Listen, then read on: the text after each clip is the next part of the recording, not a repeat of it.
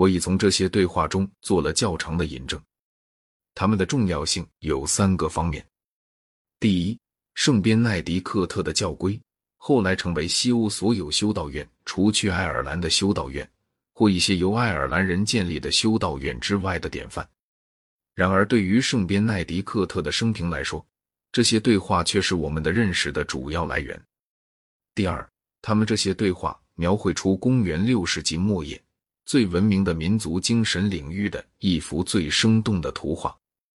第三，这些对话为教皇大格雷高里所写成，他是西欧教会中第四位和最末一位博士，并且在政治方面是个最杰出的教皇。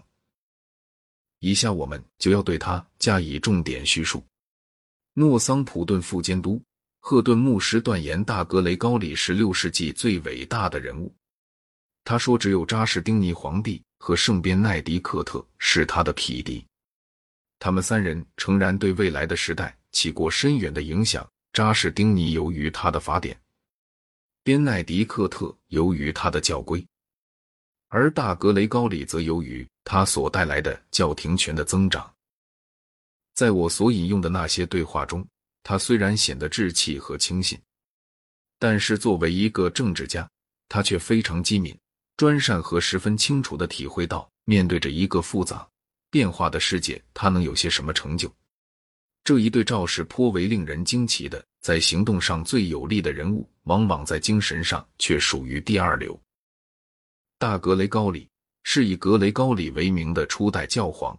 约在公元五四零年，生于罗马一个富有的贵族之家。他的祖父于官居后，好像也曾做过教皇。他本人在青年时代时有过一所宫殿和巨大的财产。他受过当时人们认为良好的教育，虽然这并不包括希腊文知识。尽管他在君士坦丁堡住有六年之久，然而却从未学会希腊文。公元五七三年，他做过罗马市市长。但是因为宗教需要他，所以他便辞去了市长的职务，为建立修道院和周济贫民捐献了所有的家财。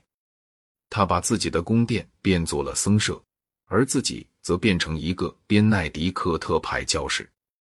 他专心致力于潜修和苦行，致使自己的健康受到长期的损害。教皇培拉鸠斯二世看中了他的政治天才。派他驻君士坦丁堡，充当他的全权公使。因为罗马自从扎士丁尼时期起，就在名义上臣服于君士坦丁堡。格雷高里从公元五七九年至五八五年住在君士坦丁堡，在东罗马皇帝的宫廷中，一面代表罗马教廷的利益，一面代表教廷神学，不断与东罗马帝国的僧众进行商讨。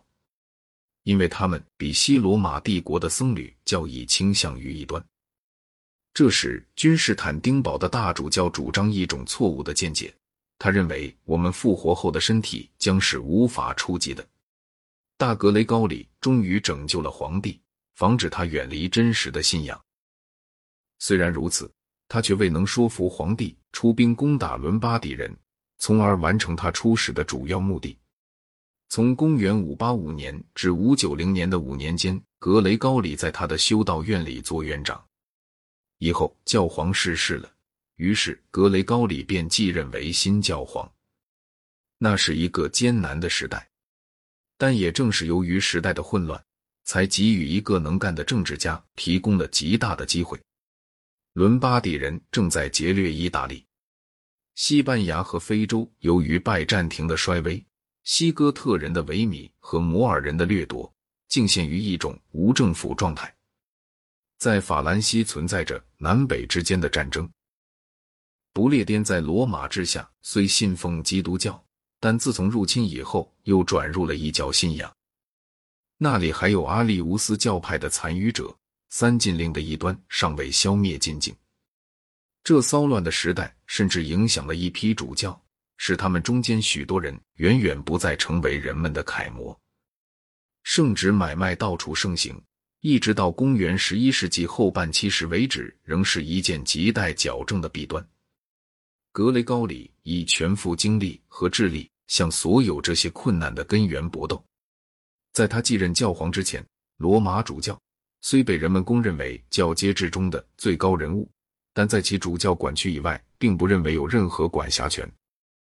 譬如，圣安布洛斯曾与当年的教皇相处得甚为融洽，但显然他却丝毫未把自己看成是教皇权威的属下。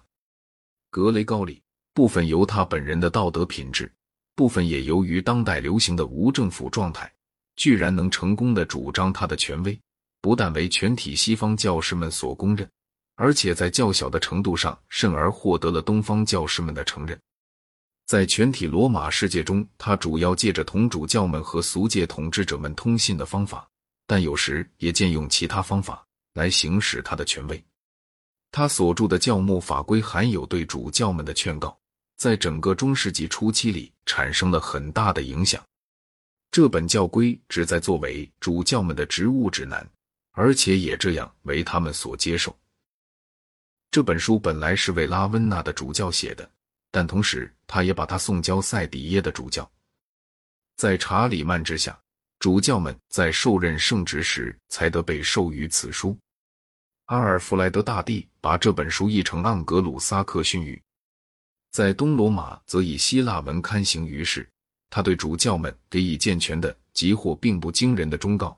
例如，劝告他们不可玩忽职务等。同时，书中也告诉他们不可批评那些统治者。如果他们不听从教会的劝告，那么却需使他们经常受到地狱结火的威胁。